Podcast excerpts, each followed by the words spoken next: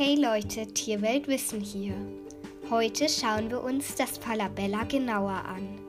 Das Falabella gilt als die kleinste Pferderasse der Welt. Es kann nur von 30 bis 84 cm groß werden. Ihr Wesen ist sehr freundlich und ein wenig dickköpfig.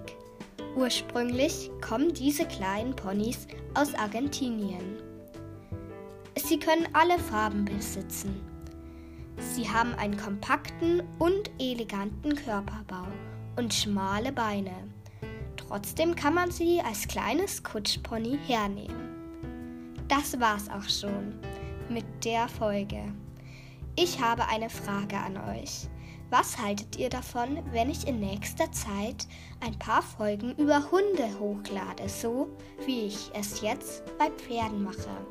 Schreibt es doch gerne unten in die Bewertung, was ihr davon haltet. Lasst auch gerne einfach so eine Bewertung da. Okay, ich würde dann sagen, bis bald, dein Tierweltwissen.